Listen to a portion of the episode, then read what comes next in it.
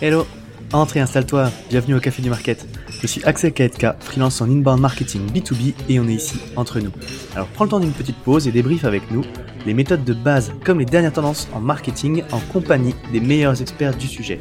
Inbound marketing, demand gen, création de contenu, branding, SEO, tout va y passer pour que tu puisses reproduire chez toi ce qui marche le mieux pour les autres. Si le podcast te plaît, n'hésite pas à le partager à tes collègues en me taguant sur LinkedIn ou en laissant 5 étoiles sur Apple Podcast ou Spotify. Et maintenant, détends-toi, prends ta boisson préférée et surtout, si tu entends des discussions intéressantes, serre-toi, c'est offert par la maison. Pour ce podcast, j'ai l'honneur d'être soutenu par ma solution de marketing automation préférée, Sepleady. Si je t'en parle, c'est parce que je l'ai utilisé à titre pro et que j'en ai été pleinement satisfait. On le sait quand on fait du marketing automation, ce qui est compliqué, c'est d'entretenir constamment des workflows de nurturing et de les mettre à jour avec nos nouveaux contenus. Là où Pleddy est très fort, c'est qu'ils ont développé une campagne intelligente qui est capable de pousser automatiquement le bon contenu au bon moment à la bonne personne en fonction de ses centres d'intérêt et du stade de maturité du lead. Ce qui ne gâche rien, c'est qu'ils ont une équipe au top avec un service CSM dédié qui est là pour t'aider à mener à bien ton projet. Mais assez parlé, passons à l'épisode. Bonjour à toutes et à tous et bienvenue au Café du Market. Le rebranding, c'est toujours un moment crucial pour une marque. À quel moment est-ce que c'est nécessaire? À quoi faire attention? Comment le mener? Comment embarquer les équipes? Les questions, elles sont à la fois nombreuses et délicates. Pour parler de ce sujet, je suis avec euh, Lucie Dalichou, qui est CMO de Keepcool et qui a justement récemment procédé au rebranding de la marque. Bonjour Lucie. Salut Axel. Écoute, c'est un plaisir de t'avoir sur le podcast. Euh, est-ce que tu peux te présenter pour les invités, s'il te plaît? Ouais, alors je m'appelle Lucie Dalichou, j'ai 31 ans. Je suis maman d'un petit garçon de 2 ans. Mon parcours pro, il a commencé d'abord dans le domaine de la culture, du patrimoine. Donc en fait, j'ai bossé pour tout ce qui est euh, musée, collectivité territoriale, tout ça. Mmh. Je me suis assez vite reconvertie dans le marketing parce que j'avais envie de plus d'action, de challenge, tout ça. Et en 2019, en fait, je suis euh, à l'époque euh, adhérente Keep Cool, donc je vais m'entraîner à la salle de sport de Montpellier Euromessine. Et en fait, je connais quelques personnes qui travaillent pour Monsieur Amirache, qui est le franchisé Keep Cool de l'Hérault. Donc on est vite mis en relation je commence un peu à travailler pour lui et je réalise euh, assez vite en fait qu'ils ont une, une agence en externe pour tout ce qui est marketing communication. Mmh. Donc on se met euh, assez vite d'accord sur le fait que euh, ça serait plus intéressant pour eux de m'engager plutôt que de, de, garder cette agence. Et on fait déjà à l'époque en fait le choix de l'internalisation. Et tu verras après que c'est quelque chose qui nous a un peu suivi dans le parcours. Et petit à petit, je deviens directrice marketing. On commence à créer une équipe. Et en 2020, donc euh, contexte Covid, euh, fin de l'année 2020, deuxième euh, confinement, Monsieur Amirache, qui depuis un petit moment déjà partage son projet d'entreprise et sa vision d'avenir avec la, la, nouvelle direction de Keep Cool à l'époque, il est nommé direction à la direction générale des opérations et il embarque sa petite équipe, donc bah, toute l'équipe de, de, Montpellier. Et c'est comme ça que je deviens directrice marketing de l'enseigne Keep Cool au national. Ok, super. écoute, un parcours un petit peu, je dire un, petit peu atypique et en même temps, euh, on a un parcours finalement assez similaire tous les deux, parce que moi c'est pas, enfin, j'ai assez pareil. J'avais commencé dans la communication, mais pour le, dans la recherche scientifique, tu vois, donc niveau public euh, aussi. Et puis c'est pareil, à la fin, à la recherche d'un petit peu plus de challenge, du coup, je suis parti vers le marketing dans le privé, donc c'est, ça me parle bien ce que tu dis. Euh, du coup, oui, pardon, je le disais, aujourd'hui, on va parler de, de, de votre rebranding. Euh, bah, pour ceux qui avaient vu effectivement le logo euh, Keep Cool euh, à l'époque et euh, celui d'aujourd'hui, ça a pas mal changé. Et puis, il y a certainement pas que le logo d'ailleurs. Mm. Est-ce que tu peux, du coup, parler un petit peu du contexte dans lequel vous avez pris cette décision et à quels enjeux ça répondait? Ouais, alors je te cache pas, c'était pas vraiment une décision au départ, c'était plus une envie, surtout fin 2020, début 2021. Ben, euh, parce que en fait, euh, ben, les clubs sont fermés, euh, situation économique est aussi un petit peu compliquée parce que période de Covid et on n'a pas beaucoup de visibilité sur la réouverture des clubs. Mmh. Et en même temps, ben, justement avec le passage de, de mon boss à l'enseigne, on, on, sait que il y a une grande volonté de transformation en interne de la société. Et évidemment, ben, transformation, ça passe aussi par du rebranding. Donc, ça devient finalement un petit peu un enjeu pour tout le monde. Et euh, début 2021, on, malgré le Covid, on commence à recruter une équipe. Donc euh, notamment, on recrute Margot, qui est un peu mon acolyte euh, de toujours, avec qui j'ai bossé dans mon entreprise précédente.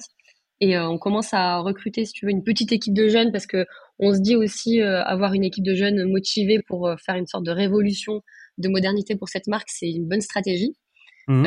et nous, en fait, à l'époque, toute l'équipe, ce qu'on a envie de faire, évidemment, c'est de moderniser cette marque qui évidemment, on a fait le constat que l'image était vieillissante et du coup, voilà, on a envie de changer les couleurs, de changer la façon qu'on a de communiquer. Évidemment, on sait aussi que les enjeux sont d'abord économiques par rapport à la période et au fait que bah, les clubs réouvrent en juin 2021, mais dans une pendant quelques mois, c'est fermeture et ouverture, passe sanitaire, donc voilà, une situation quand même un peu instable. Donc en fait, on se dit, en 2021, on va faire de cette année une période de transition. Donc on va y aller petit à petit. Euh, on atténue d'abord tout ce qu'on trouvait un peu daté sur la marque, donc euh, charte graphique euh, qui euh, n'avait pas vraiment évolué depuis 2002. Toi, 2002, mhm. c'est la création de Keep Cool avec le logo, donc à l'époque qui est Veranis et Rose Fuchsia. Ouais. Donc bah, plutôt que de changer le logo tout de suite, on atténue un peu ça et on utilise par exemple le logo en blanc et en noir au départ, tu vois. Mhm. On diminue aussi tout ce qui est créa graphique, assez chargé avec plein de couleurs, plein de pictos, voilà, beaucoup de beaucoup de créations. on met tout ça sur le digital parce qu'à l'époque, ben, ça coûte pas grand chose, ça peut aller vite. Donc voilà, on fait ce choix-là et surtout un, choix qui est hyper important, c'est on recrute un directeur artistique qui est photographe et vidéaste. Ça va être un peu le gros premier changement d'image, on va dire. On internalise aussi cette compétence parce qu'on sait que ça va nous permettre à la fois déjà de réaliser des, euh, des, économies, mais aussi d'internaliser et de maîtriser un peu ce savoir-faire shooting, création de contenu qui va être euh, hyper important euh, par la suite. Et du coup, on décide d'organiser nos shootings, de mettre en avant nos visages, donc en gros les coachs, les adhérents, et créer un truc un peu plus authentique en fait. Euh, on sait aussi nous en parallèle qu'on fait ça, qu'on a 200 clubs qui sont franchisés, parce que mmh. Keep c'est 270 salles sur toute la France, mais il y en a 200 qui appartiennent à des franchisés. Et eux aussi, ils vivent le Covid euh, ben, euh, comme nous, hein, avec aussi toutes les inquiétudes que ça apporte. Et évidemment, à l'époque, on n'a pas envie de les stresser en leur disant on va faire un rebranding, ça va évidemment euh, impliquer des dépenses. Mmh. donc on profite plutôt de cette période, on va dire, pour faire de la pédagogie en fait, et pour leur expliquer que on va se détacher petit à petit de la charte graphique à laquelle on était très très accroché à l'époque, et on va faire un peu d'AB test, on va tester des nouvelles choses pour voir ben, vers quoi la marque a évolué en quelque sorte. Donc en fait, les enjeux, c'est principalement économique euh, parce que la période le voulait. Et en même temps, nécessité de transformation, mais qui était euh, valable avec euh, toute l'entreprise, en fait, pas juste avec la marque. et évidemment, cette petite équipe aussi qui arrive, qui est jeune et qui a envie de donner à Keep un peu bah, l'image qu'elle mérite parce que, en fait, la vraie expérience Keep quand tu la vis, c'est beaucoup de bienveillance, de proximité, d'humain, d'authenticité et tout. Et c'est ça un peu qu'on avait envie de faire transparaître dans la nouvelle marque. Ok, ouais, donner, euh, redonner un petit peu d'élan aussi à une marque qui était vieillissante, du coup, quoi. Complètement. Ben, le, le fait, en fait, qu'elle a été créée en 2002 et qu'il y a eu assez peu d'évolution, euh, et à la fois dans la charte graphique, mais aussi, euh, voilà, on tenait beaucoup à mettre du vert et du rose partout, on tenait beaucoup à mettre plein de pictos qui rappellent le sport, etc. Et en fait, il y avait beaucoup de contraintes dans, dans toute l'identité de marque. Mmh. Et nous, en fait, à cette période de transition, on s'est dit, ben, on, on lève un peu toutes ces contraintes-là et on essaye des choses et on verra bien, en fait, ce que ça donne et euh, toujours cette volonté d'avoir un, un, pas aussi dans notre époque et être en adéquation avec notre époque. Ok. Et donc tu l'as dit, euh, enfin c'est du coup c'est un moment particulier pour la marque, en plus euh, que ce soit d'ailleurs vis-à-vis des clients ou en interne, et puis vous, j'allais dire aussi des, des franchisés, parce que au final c'est un système qui est un petit peu particulier, qui vont subir, on va dire entre guillemets, ce rebranding. Et puis tu l'as dit, en plus quand tu es franchisé, du coup, ça peut vouloir dire des dépenses pour remettre à jour le, le concept. Mm, donc comment, comment est-ce que vous avez du coup euh, opéré ce changement à la fois pour, bah, pour préciser votre positionnement et puis gérer la transition, assurer aussi que finalement tout le monde embarque un petit peu dans, ce, dans cette nouvelle mouvance, quoi? Ben, en fait, on est allé étape par étape. Euh, la première étape, je dirais, c'est on s'est mis d'accord sur l'ADN de la marque pendant cette période de transition, justement.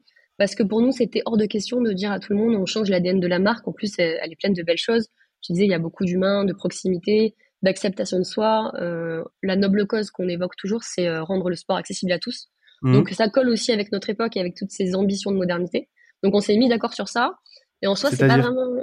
Pardon, excuse-moi. Ben vous vous êtes mis d'accord qui, en fait? Tu vois, est-ce que, à quel point vous avez bah mobilisé du coup euh C'est un travail qu'on fait avec la direction. Euh, on a souvent aussi des séminaires où on, fait comme ça des brainstorming et on se dit ben voilà qui on est, où est-ce qu'on va, euh, quelles sont les prochaines étapes pour arriver à, à faire coïncider ben, en fait qui on est, nos actions commerciales. Euh, D'ailleurs c'est comme ça que par la suite on a lancé après le freemium qui est une forme d'abonnement gratuit accessible à tous. Donc euh, voilà en fait on réfléchit déjà à tout ça avec la direction. Après on travaille vraiment purement le taf marketing avec l'équipe marketing. Mmh. Et on, décide un petit peu voilà, de cette, euh, ces lignes directrices. Et en fin, finalement, ce qu'on fait, c'est pas vraiment un repositionnement, hein, c'est juste, euh, on, on, définit bien les termes et on se met d'accord sur une nouvelle façon de communiquer ce positionnement-là. Quoi. Ok. La deuxième étape, évidemment, c'est le changement de logo qu'on attendait tous avec impatience. On fait ça en 2022. Euh, pour nous, c'est un peu la dernière brique qui manquait à, à toutes ces étapes qu'on avait fait en 2021. Mhm. Euh, donc moi, en fait, je commence à faire, euh, à parler à l'équipe de, de benchmark d'agence, tu sais. Je leur explique, je vais voir combien ça coûte, etc. Et en fait, je parle de ça le jour 1. Le jour 2, il y a euh, Claire Blasi, qui est une graphiste chez nous, qui vient me voir et qui me dit, bah écoute, moi j'ai des propositions à vous faire. Donc, bah, regardez mes propositions et puis si ça va pas, on, ira voir des agences. Et en fait, elle envoie son, ses propos à toute l'équipe. Et de suite, tout le monde est assez convaincu. On, ça tilte un peu dans l'équipe. On se dit, ouais, là, il y a vraiment un truc qui se passe. Donc, on rebosse un peu le logo. On va le présenter à la direction. Pareil, ils nous font confiance, ils nous suivent. Euh, le logo est validé. Et on commence à préparer bah, l'étape 3 qui est en parler aux franchisés et le défendre auprès des franchisés. Parce qu'il faut qu'ils soient convaincus et portés aussi pour euh, tous les changements que ça va impliquer par la suite. Donc en fait, on a un événement qui se passe tous les ans qui s'appelle la keynote, un peu sur le modèle euh, keynote Apple, tu vois. Ouais. Euh, et cet événement-là, on invite tous les franchisés, il y a aussi les staffs, et on parle de ce qui va se passer dans l'année en termes de nouveautés marketing, com, digital. Et en Ok. 2022, du coup, on a aussi euh, bah, le- le- la sortie de notre application, qui est un événement aussi en interne parce que c'est une app que on a développée en interne, dans laquelle on met euh, nos propres cours vidéo avec nos coachs. Euh, Il y a aussi le pass NFC qui permet d'entrer dans le club. Ça, c'est une nouveauté. On est la première salle de France à le faire. Donc euh, voilà, il y a cette révolution un peu digitale qui est en train de se, se préparer en interne. Et nous, on arrive en plus avec la petite touche révolution marketing. Donc euh, je te cache pas, on est un peu stressé parce que c'est euh, c'est Claire en plus qui vient présenter son logo sur scène et tout. Donc euh, il y a une petite charge émotionnelle un peu derrière. On a un peu peur qu'on nous dise ouais mais vous c'est que des formes et des couleurs que vous nous présentez, ça va nous coûter de l'argent, etc. Les premiers trucs qu'on entend souvent quand on fait des changements comme ça. Mhm. Et puis en fait, ça se passe super bien. euh, Il y a des applaudissements, le logo est bien accepté. euh, donc on passe ce cap en fait euh, des franchisés comme une formalité presque. Et euh, dernière étape, bah, c'est le grand public. Donc euh, il faut présenter à tout le grand public euh, ce changement-là. Donc en gros, entre avril et septembre, rentrée de septembre, où on décide de présenter ça au grand public. On a quelques mois nous où il faut faire toutes les déclinaisons print, digital, voilà. Les enseignes sur les clubs sont pas encore changées. Là, c'est en train de, le- de se faire pendant cette année 2023. Ok. Euh, et en fait, on prépare, hein, on se dit bah, quel est le meilleur support pour montrer à tout le monde notre nouveau visage. Et on écrit un, un spot pub en fait. Et c'est pareil, c'est Maxime, c'est un autre designer de l'équipe qui écrit et qui imagine un spot pub.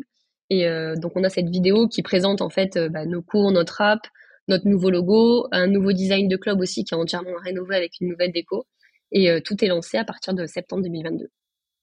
Ok, c'est euh, c'est intéressant. Puis comme tu l'as dit, c'est un travail du coup aussi sur le long terme parce que du coup, enfin, entre le, le lancement, la partie digitale que tu peux finalement assez vite mettre à jour, il y a la rénovation des clubs et puis les changements des enseignes qui, qui est un travail du coup forcément un peu plus long.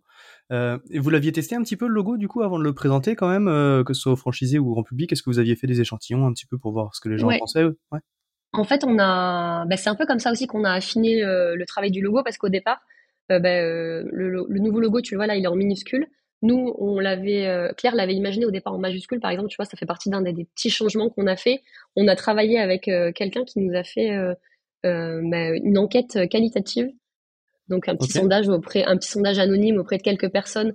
Donc c'était des profils différents. Il y avait un adhérent, il y avait une personne non adhérente, il y avait un franchisé, il y avait un staff qui cool. Et tous ces gens-là, en fait, ils ont été un peu sondés sur euh, des, des impressions, sur euh, voilà des bah, leur, euh, leur leur vision en fait de tout ça.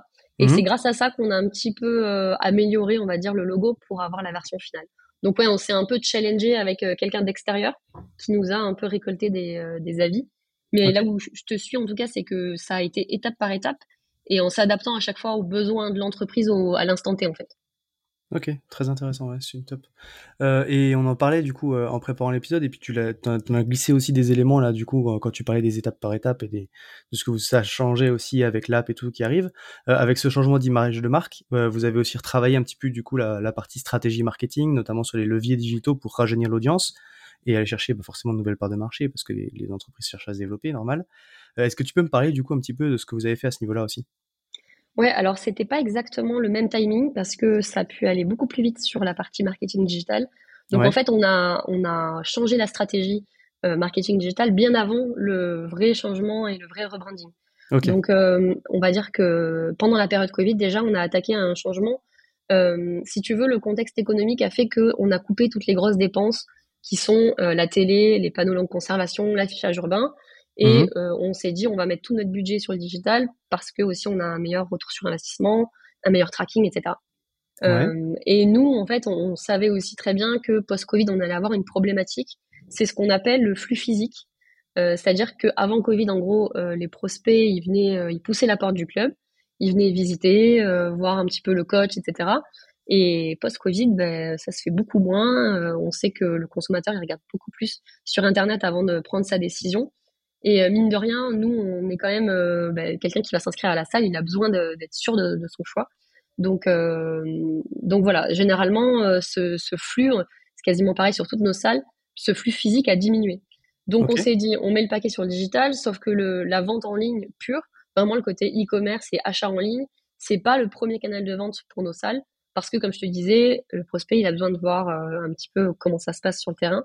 Donc euh, nous en plus, ce qui nous différencie de la concurrence, c'est vraiment ce côté proximité humain. Donc euh, voilà, besoin de ramener les gens du digital sur le terrain. Et en plus, on a des staffs qui sont assez incroyables. C'est des coachs qui sont au club, mais qui sont aussi commerciaux et qui ont du coup une énorme force de vente et de conviction. Donc en fait, c'est vraiment les meilleurs vendeurs qu'on peut avoir. Et euh, l'objectif, du coup, c'était que ce marketing, il leur apporte un flux qui n'est plus physique, mais digital. Et que par la suite, ces coachs commerciaux, euh, notamment grâce au phoning, parce qu'ils ont une belle formation de phoning, ils arrivent à faire se déplacer un lead digital en séance d'essai sur le terrain. Et mhm. après, une fois que l'expérience, si tu veux, euh, est, est, testée, bah, elle est généralement approuvée et on a plutôt un beau taux de conversion. D'accord. Donc en fait, on lance ça euh, vraiment opérationnellement à l'ouverture du club, hein, dès le premier jour, euh, même un petit peu avant, en juin 2021. Petit à petit, euh, l'expérience sur les campagnes pub sur le digital, elle, progresse à tel point qu'on arrive à une espèce de d'expertise un peu chirurgicale, si tu veux. Mmh. on lance des nouvelles régies, on lance des nouveaux canaux, on lance TikTok aussi en septembre 2021. et ça fonctionne hyper bien, assez vite, que ce soit en organique ou en paid. Euh, et cette mécanique maintenant, si tu veux, du marketing qui est au service du terrain et qui apporte du lead euh, digital et le terrain qui arrive derrière grâce au phoning à faire se déplacer des gens et à convertir, bah ça c'est devenu un peu notre mécanique. Et euh, je ne sais pas si ça a contribué au rajeunissement de l'adhérentelle, mais en tout cas, notre adhérentelle, elle a baissé d'âge moyen. On a gagné 4 ans, ça a rajeuni de 4 ans. Et je pense mmh. que c'est un peu lié à la fois à la façon de communiquer et de faire la pub sur le digital, euh, et aussi euh, à des canaux comme TikTok qui ont apporté aussi euh, bah, une clientèle un peu plus jeune. Et en même temps, avec aussi cette modernité qui arrive dans, dans tout ce qui est identité visuelle et qui est beaucoup plus en raccord aussi avec notre époque. Ok. Ouais, effectivement, tu l'as dit. Donc, vous avez mêlé au final tu as, parlé de paid, euh, tu as parlé de création de contenu aussi en organique, du coup, l'ouverture de nouveaux canaux, notamment, bah, notamment TikTok, et tu l'as dit, certainement peut-être aussi d'ouvrir ces nouveaux canaux-là euh, qui ont quand même euh, une audience qui est un, peu petit, un, petit peu plus jeune, forcément, tu vas aller, euh, tu vas aller certainement rajeunir un petit peu la partie des, en tout cas des gens qui, que, que vous êtes capable de driver en salle, quoi. Donc vous avez mêlé paid, contenu au final, plutôt, plutôt réseaux sociaux, du coup. Ouais, tout à fait. Et je pense que, comme tu disais là sur le contenu, en fait, il y a un espèce de cercle un peu vertueux qui fait que on produit du contenu aussi avec beaucoup de jeunes parce que bah, dans les coachs, euh, dans nos équipes, il y a énormément de jeunes. Et euh, mhm. ça aussi, on avait envie de le montrer dans notre image. Donc aussi dans le contenu, dans les visuels, tout ça, on voit que ça se rajeunit. On a aussi des contenus TikTok qui sont faits par les coachs. Donc eux, en fait, ils, sont à l'origine de beaucoup de choses qu'on met en place. Et à la fois, tout ça, nous, on essaye de l'optimiser pour euh, du CRM, pour du paid, etc.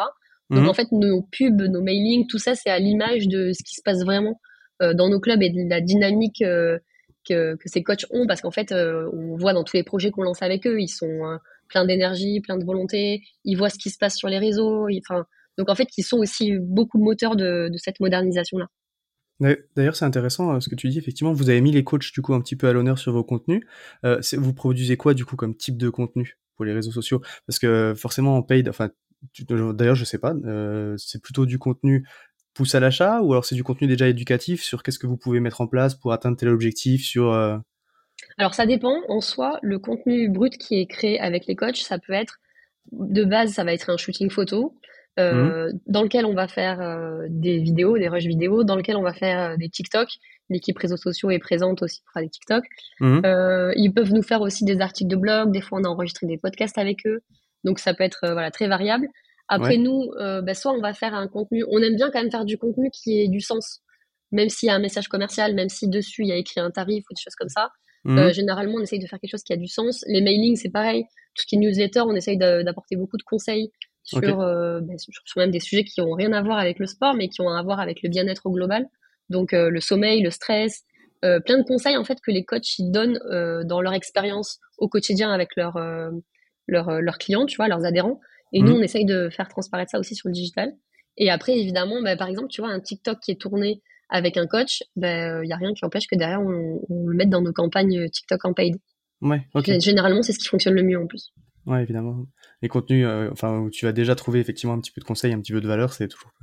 ouais, on s'éloigne aussi du format publicitaire et je pense que c'est ça aussi qui, qui, plaît, euh, qui plaît aux gens. Ok, top, écoute, super pratique, euh, très clair. Et euh, j'allais dire, du coup, on se dirige un petit peu doucement, euh, doucement vers la fin de, de, de notre discussion.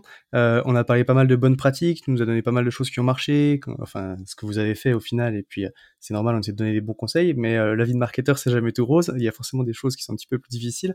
Rapidement, c'est quoi tes trois plus gros challenges du moment? Alors, euh, alors le premier challenge, c'est un challenge aussi d'équipe et euh, marketing, mais c'est euh, de la notoriété.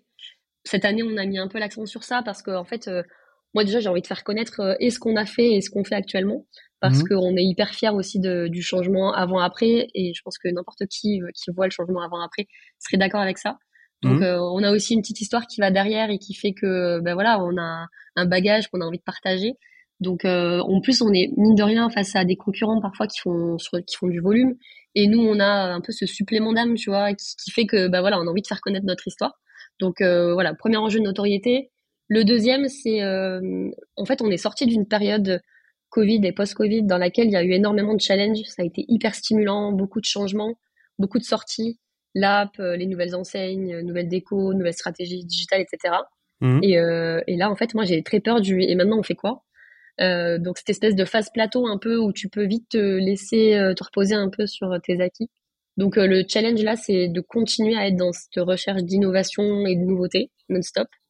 Ouais. Et c'est un peu lié aussi à, mon troisième challenge qui est plus d'un point de vue management, mais bah, je te le disais, moi j'ai une équipe de jeunes, franchement c'est une équipe en or. mon rôle là-dedans, c'est et de les faire progresser, de leur donner envie un peu de tout casser, de, de les challenger, tout ça. Et euh, mine de rien, il y a une ambiance un peu familiale qu'on a créée. Donc, euh, pareil, je me mets un peu la pression pour me dire euh, comment est-ce que je vais arriver à maintenir ça. Donc là, j'ai plein d'idées, mais c'est quand même un truc que je garde en tête assez régulièrement. Et en plus, j'oublie pas que mine de rien, tout ce qu'on a fait, c'est, tu l'as compris, un peu en partie grâce à eux. Donc voilà, ça met encore plus la pression pour essayer de, de poursuivre cette dynamique-là, quoi. Ok. Ouais, c'est vrai que tu me disais, hein, vous avez traversé une période qui était super. Euh, alors, c'était ton point 2 sur lequel je reviens, mais vous avez traversé une période qui était super dynamique au final, où il y a eu pas mal de, de gros enjeux et de gros projets mm. avec ce rebranding, ce rebranding, le lancement de l'app, tout ce que vous avez pu faire autour. Et puis au final, bah, maintenant que tout ça s'est lancé, tu vas rentrer dans une phase, euh, bah, comme tu l'as dit, un petit peu plateau, où du coup c'est le run, ça devient le courant, quoi, pour entretenir tout ça. Et c'est vrai faut être capable de, de maintenir la dynamique justement entre ben, ce, qui, ce que tu fais qui marche et puis quand même apporter des petites touches. Euh, de, nouveautés bah, pour que ce soit toujours intéressant aussi pour tout le monde. quoi. Mais c'est en ça que l'équipe de, quand je te dis jeune, c'est que moi, je, même des fois, je me sens larguée avec eux. Et en fait, ils sont tout le temps dans le challenge. Et euh, même là, on prépare un truc pour septembre euh, où on sait que, enfin voilà, on sort de notre zone de confort. Et je pense que c'est hyper important. Ok, euh, top. Bah écoute, encore une fois, merci pour, pour tout ce partage d'expérience. C'était super intéressant. si on devait résumer notre échange, euh, c'est quoi le conseil que tu retiendrais euh, de tout ce qu'on s'est dit? C'est qu'est-ce que tu mettrais en avant pour un, bah, un marketeur qui doit justement mener ce type de projet? Euh, Bon, c'est peut-être un peu bateau, mais je dirais de se faire confiance parce que, en vrai, à l'époque, avant que j'arrive chez Keeppool et même dans plein de grandes entreprises, il y a beaucoup d'externalisation, d'agences, etc. Et en effet, je, je, sais que des fois c'est nécessaire. Mais tu vois, par exemple, j'ai souvent entendu mon chef me dire euh, pourquoi est-ce qu'une agence en fait elle aurait une meilleure idée que nous sur euh, qu'est-ce que doit devenir la marque quoi. Et mmh. euh, c'est vrai que j'aime bien le côté quelqu'un d'extérieur peut nous challenger, mais en fait c'est vrai qu'on est les mieux placés pour décider de qui on est, qu'est-ce qu'on veut devenir, quelle est la vision de l'entreprise, etc. Donc faire confiance au talent qu'on a en, interne, je pense que c'est hyper important parce que tu vois ce qu'on a fait avec Claire ou avec Maxime, bah, pour moi c'est une belle étape et je pense qu'on n'en serait pas aussi fiers si on l'avait pas fait comme ça quoi. Ouais. Donc voilà, ça crée en plus de la motivation en interne il y a une équipe du coup qui s'investit encore plus. Enfin voilà, c'est vraiment un cercle vertueux. Après nous, on a eu de la chance qu'on nous fasse euh, confiance, mine de rien, parce mmh. que voilà, je sais que là la direction, elle nous a euh, toujours euh, poussé, suivi et tout, donc je c'est pas forcément le cas partout. Mais en tout cas, je trouve que s'il y a une envie de rebranding, en tout cas, c'est que il y a forcément une raison.